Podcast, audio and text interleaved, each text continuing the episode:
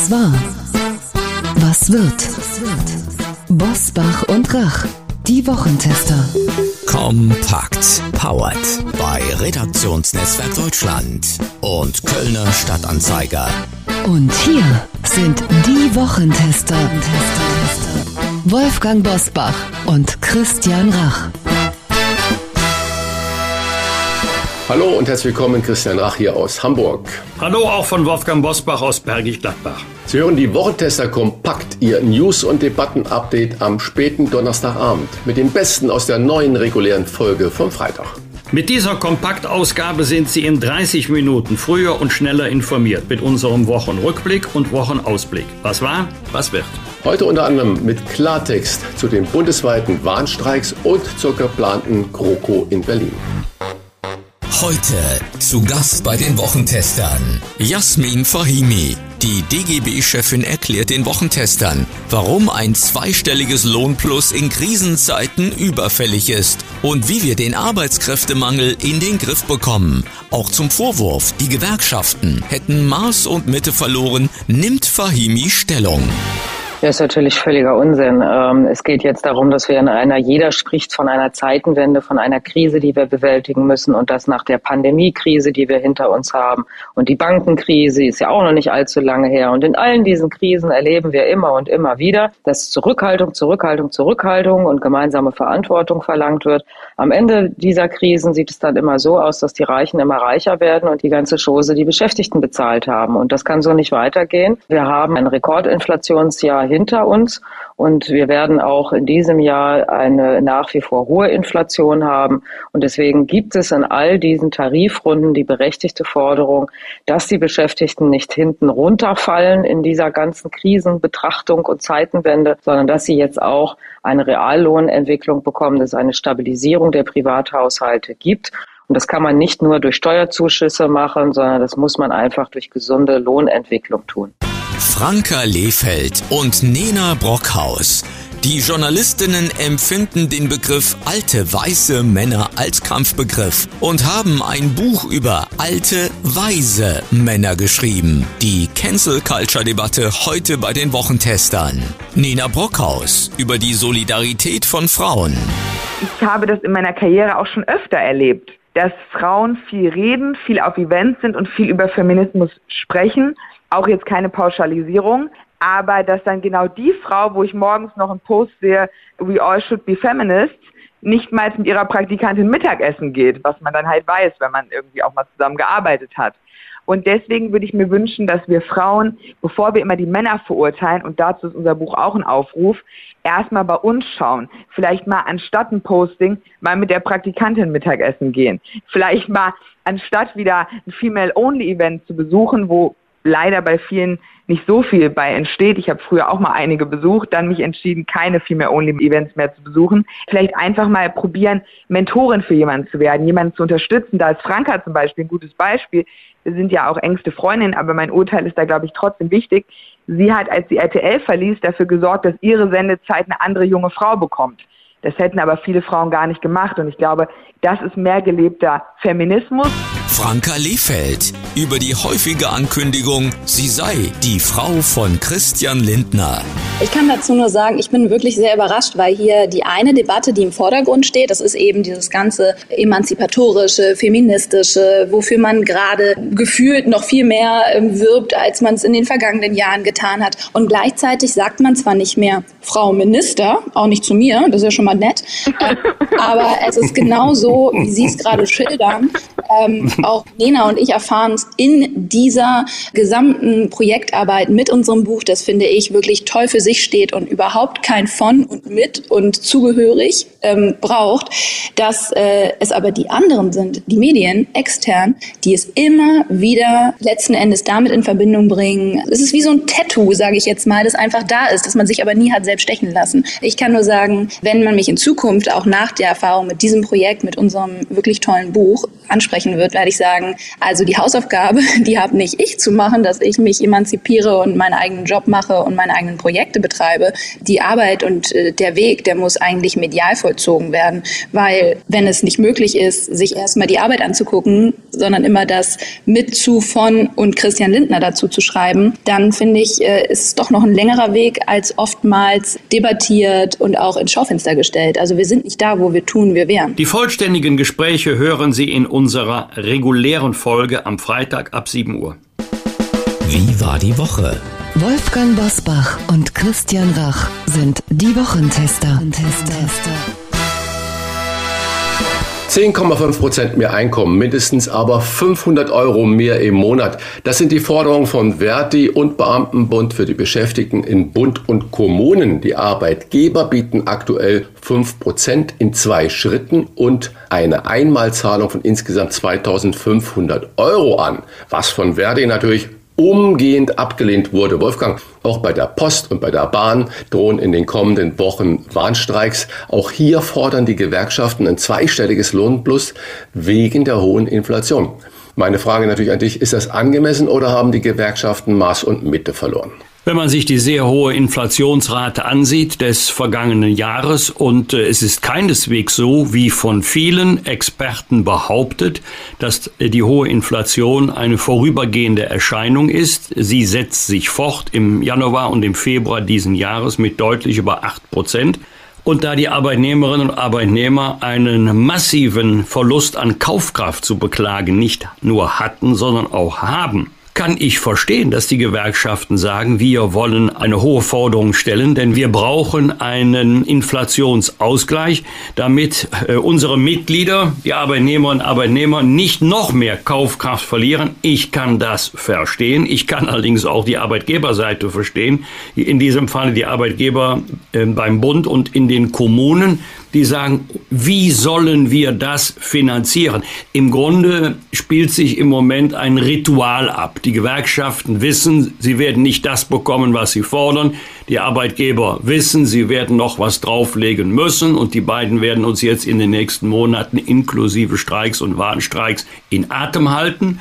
Und es wird mit Sicherheit ein deutliches Lohnplus geben und ebenso sicher ist, dass die öffentliche Hand sich das wieder zurückholt. Insbesondere in den Kommunen. Da geht es ja weniger um die Steuern. Das kann Gewerbesteuerhebesatz sein, das kann Grundsteuer A und B sein. Ja, aber da geht es vor allen Dingen um die kommunalen Gebühren. Also das Ganze muss refinanziert werden. Sowohl der Bund als auch die Kommunen werden sich scheuen, immer höhere Schulden aufzunehmen, weil jetzt ja die Zinsen wieder deutlich gestiegen sind. Also ich habe für beide Seiten Verständnis. Weniger Verständnis habe ich dafür, dass wir mit großen Schritten Richtung flächendeckende Streiks marschieren obwohl jeder weiß, am Ende müssen sich beide einigen und werden sich auch beide einigen. Eine kurze Nachfrage.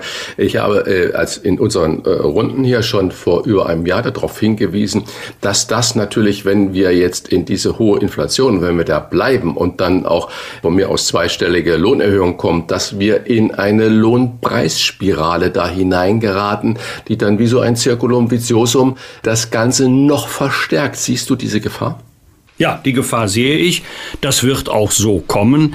Was in der Privatwirtschaft äh, die Preise sind, das sind bei dem Bund und bei den Kommunen, die jetzt verhandeln mit der Gewerkschaft, die Steuern und die Gebühren, also die Abgaben und Entgelte. Und äh, wie gerade schon erwähnt, ja, das wird die Preise für kommunale Dienstleistungen, zum Beispiel die Gebühren in Kindergarten, wenn es sich um kommunale Kindergarten handelt, in die Höhe treiben. Ja, das ist so.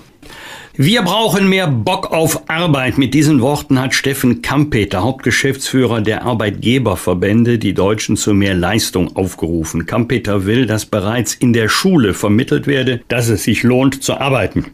Er ist überzeugt, dass uns die Arbeitsmoral abhanden gekommen ist. Christian, haben wir vor lauter Work-Life-Balance und staatlicher Fürsorge vergessen, dass Geld erwirtschaftet werden muss oder anders gefragt, dass wir nur das Geld verteilen können, was vorher erwirtschaftet worden ist? Ja, was soll ich jetzt weiter dazu sagen? Ich bin fest davon überzeugt, dass es auf diese Frage von dir, die dann jetzt über Herrn Kampeter ja eigentlich kommt, dass er völlig recht hat. Und äh, wir haben Gott sei Dank ein unglaublich tolles soziales Netzwerk und Netz, wo wirklich die Menschen auch aufgefangen werden, die nicht können. Und da gibt es ja wirklich viele, die nicht arbeiten können, die krank sind oder die zu alt sind und wo es mit der Leistungsfähigkeit dann halt wirklich abgenommen hat.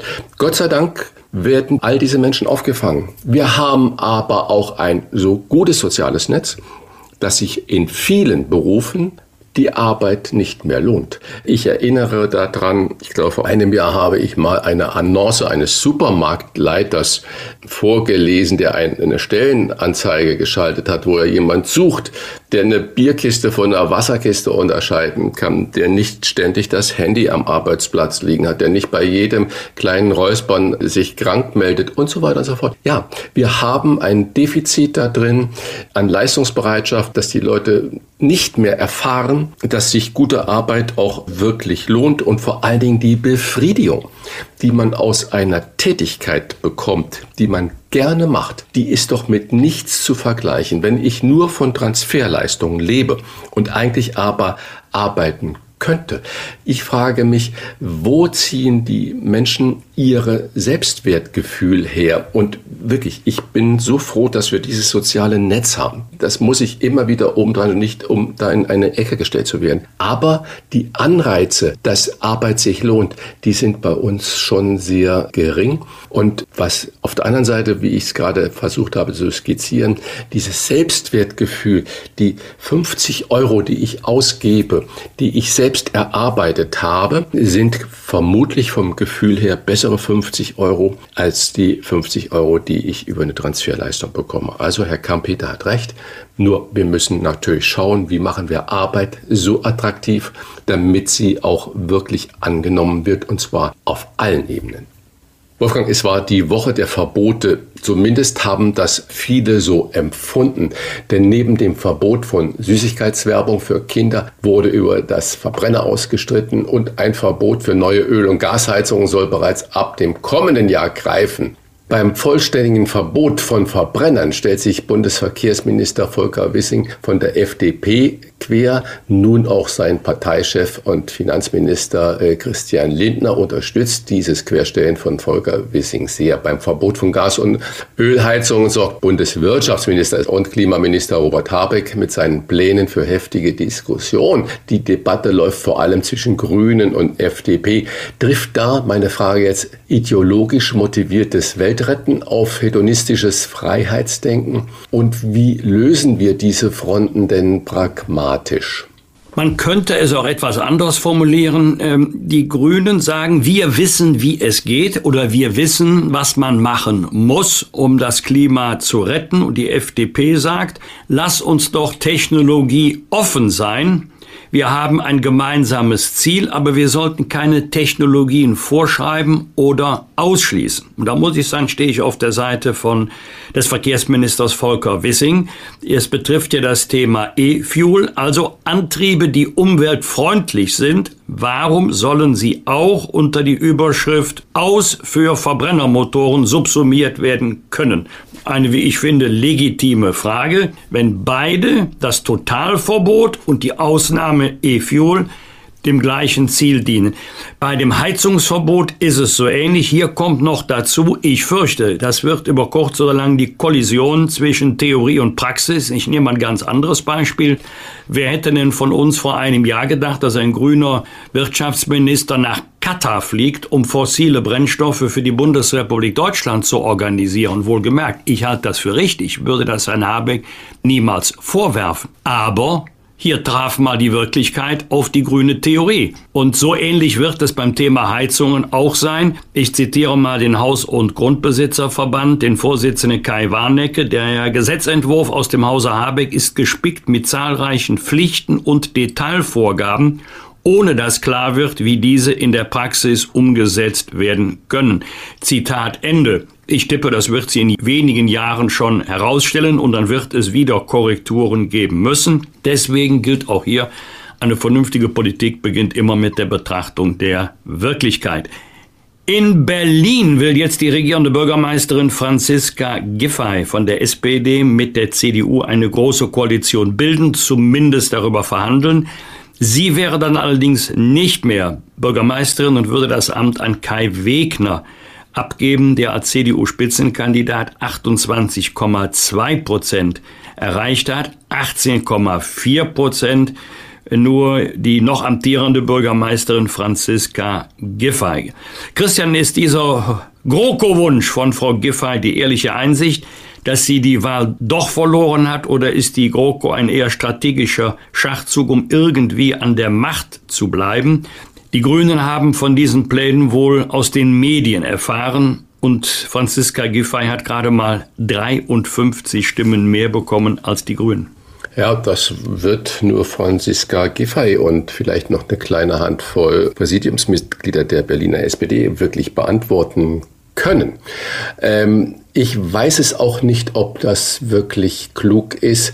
Alle Kommentatoren haben ja nach der Berlin-Wahl gesagt, sie tippen, dass es genauso weitergeht, wie es war. Also rot grün-rote Landesregierung in Berlin.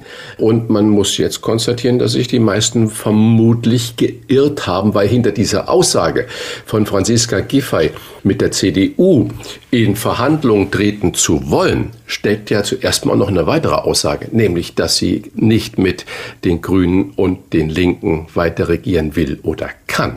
Vermutlich sind die Differenzen zwischen Grünen und der SPD zu groß und vermutlich ist die Linke zu unberechenbar geworden, gerade in äh, Berlin.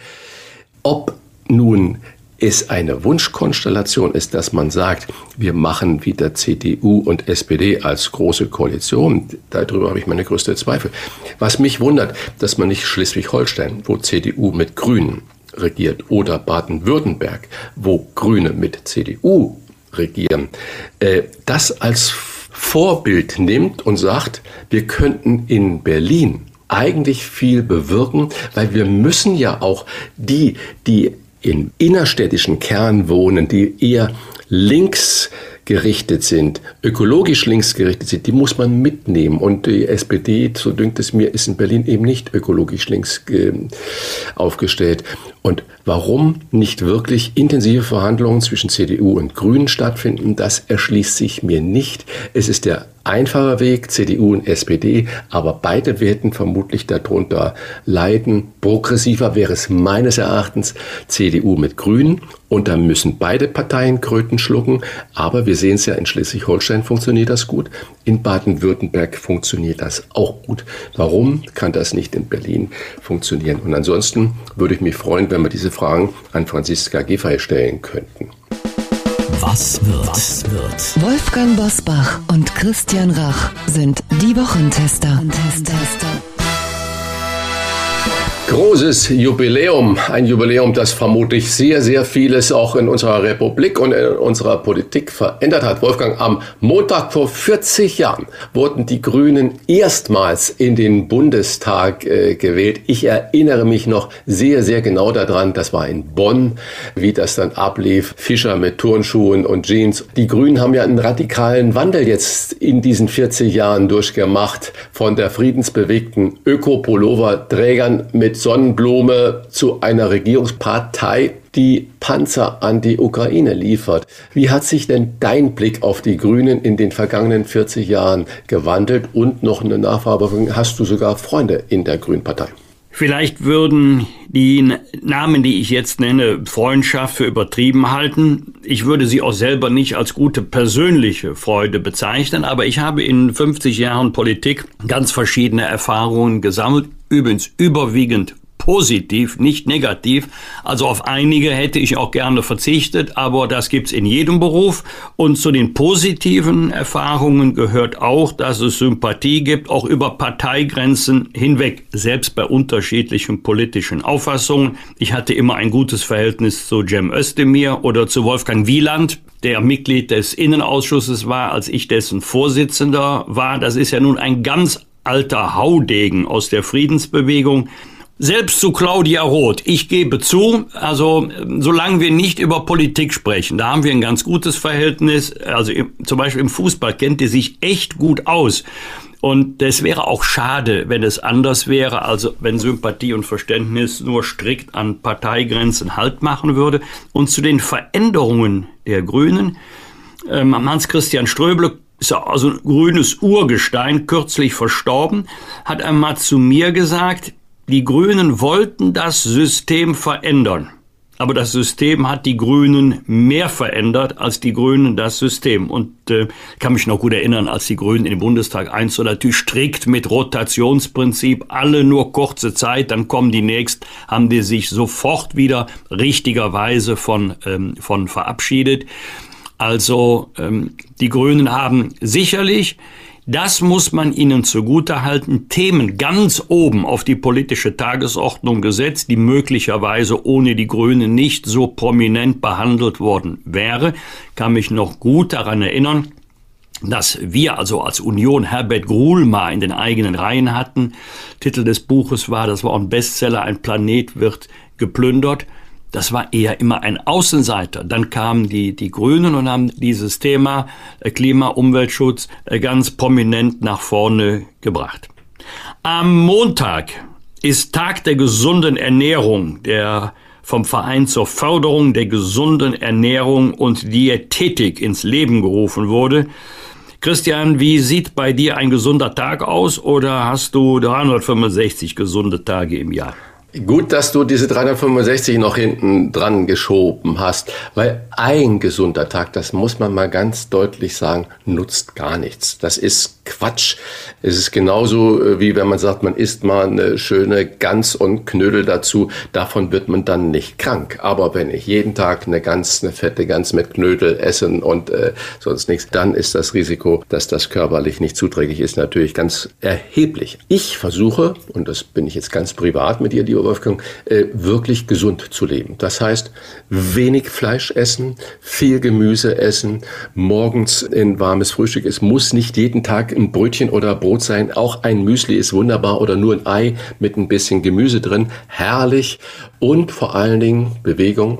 Ich mache regelmäßig Sport in der Woche, habe eine kleine Männerrunde, wo wir uns immer treffen. Da wird Yoga gemacht und gepumpt und gedehnt und so. Ich fahre viel Fahrrad und ich versuche jeden Tag einen großen Spaziergang zu machen. Ich glaube, wir müssen nicht so heilig werden und gar kein Alkohol trinken und nie mal ein Stück Fleisch essen. Aber das Kontrollierte, das weniger ist eigentlich das Gesunde. Viel Grünzeug, viel Gemüse, Bewegung und das das ganze Jahr über, dann darf man gerne auch mal sündigen. Und wenn wir das erreichen mit einem Tag, der das als Initialfunken bieten soll, dann hätten wir sehr, sehr viel äh, erreicht, nicht nur für einen persönlich, sondern auch für die Volkswirtschaft, für die Volksgesundheit, weil Gesundheitsschäden kosten Milliarden jedes Jahr, Milliarden. Am Montag startet um 20.15 Uhr im ZDF der Öko-Thriller Der Schwarm. Das ist die 40 Millionen teure Verfilmung des Bestsellers von Frank Schätzing. Ich habe dieses Buch verschlungen. Ich konnte es gar nicht aus der Hand legen, als das damals auf den Markt kam und äh, war wirklich gefesselt. Und äh, ein paar der Akteure sind ja reale, existierende Menschen aus Kiel, aus Bremerhaven und so weiter. Und äh, zwei, drei kannte ich auch und es war ein unglaubliches Ereignis, das zu lesen. Frank Schätzing lässt nun kein gutes Wort an der Verfilmung. Für Schätzing ist die Serie ein zusammengeschusterter Unsinn. Wolfgang, wirst du trotzdem neugierig auf den Schwarm sein? Wirst du das gucken? Gucken kann ich es nicht, aber aufnehmen und später gucken auf jeden Fall. Denn es ist mir schon sehr oft passiert, dass ich bei der Verfilmung von Büchern enttäuscht war. Warum? Man hat ganz bestimmte Bilder im Kopf und die findet man dann nicht wieder. 40 Millionen Euro ist für einen Hollywood-Blockbuster wirklich nicht viel, aber für eine Verfilmung fürs Fernsehen sehr viel Geld. Ist die Frage, ist gut angelegtes Geld oder nicht? Eine große deutsche Tageszeitung hat zu dem Film Der Schwarm geschrieben, der Schmarren. Da will ich natürlich gucken. Werden die Bilder, die ich im Kopf habe, realisiert? Bin ich am Ende enttäuscht? Ist es doch ein guter Film oder ist es eben der Schmarren oder der von dir so zitierte, du hast ja Schätzing zitiert, also den Autor selber, zusammengeschusterter Unsinn. Das interessiert mich schon, ob diese Kritik berechtigt ist. Am Dienstag ist der Equal Pay Day in Deutschland. Er wurde in den USA ins Leben gerufen und erstmal 2008 in Deutschland begangen. Der Equal Pay Day markiert den Tag, bis zu dem Frauen rechnerisch umsonst arbeiten, wenn man die Verdienstlücke zwischen den Geschlechtern in Arbeitszeit umrechnet. Der Lohnunterschied beträgt laut Statistischem Bundesamt 18 Prozent. Vergleicht man jedoch Ausbildung und Position beträgt der Lohnunterschied je nach Betrachtung nur oder immerhin noch 7%. Christian, im vergangenen Jahr wurde der Equal Pay Day ebenfalls am 7. März begangen, hat sich also nichts geändert und nichts verbessert im Vergleich zu den vergangenen Jahren. Und wie groß ist nach deiner Erfahrung diese Lücke bei der Bezahlung zwischen Männern und Frauen in der Gastronomie?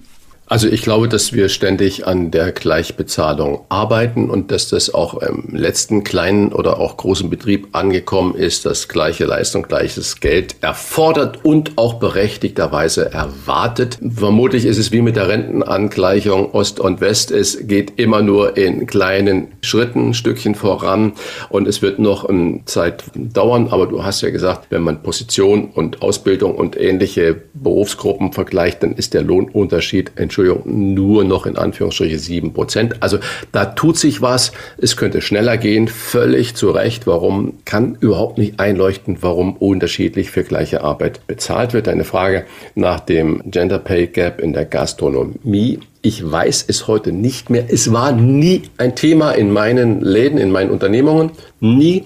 Es wurde nie nach Männern oder Frauen oder es gab nicht die Köchin, die weniger verdient hat als der Koch überhaupt nicht. Im Service war es auch nicht weniger. Die Restaurantleiterin hat genauso viel verdient wie der Restaurantleiter und äh, die Servicemitarbeiter so viel wie die Servicemitarbeiterin.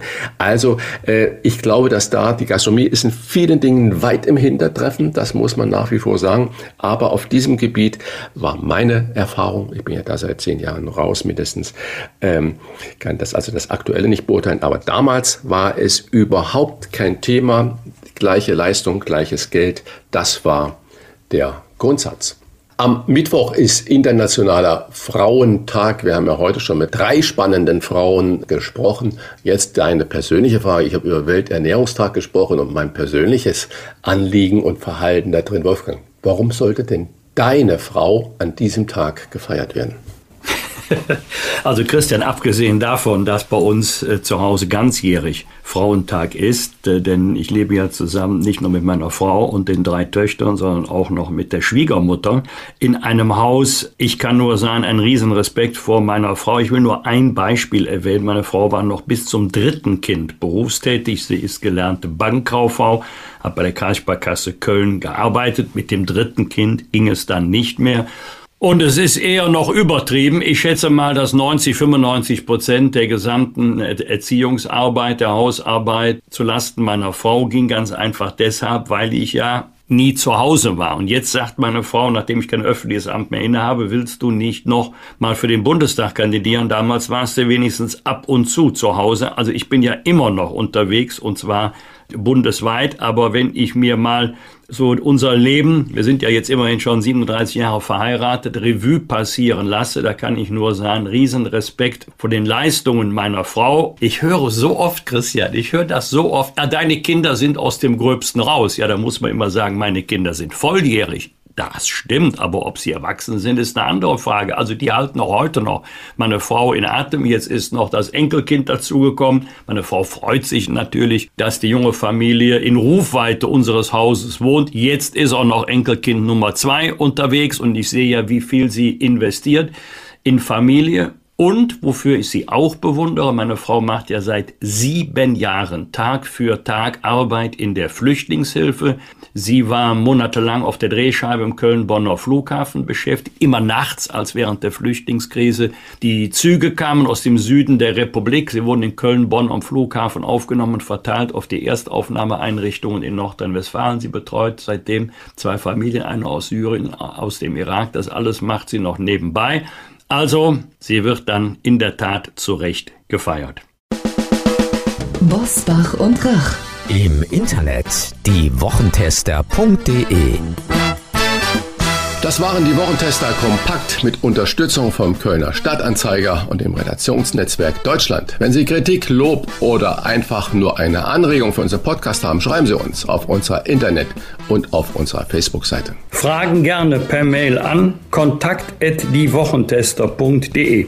Und wenn Sie uns auf einer der Podcast-Plattformen abonnieren und liken, freuen wir uns ganz besonders. Die reguläre Folge hören Sie am Freitag um 7 Uhr. Danke für Ihre Zeit. Was war? Was wird? Wolfgang Bosbach und Christian Rach sind die Wochentester. Ein maßgenau Podcast. Powered bei Redaktionsnetzwerk Deutschland und Kölner Stadtanzeiger.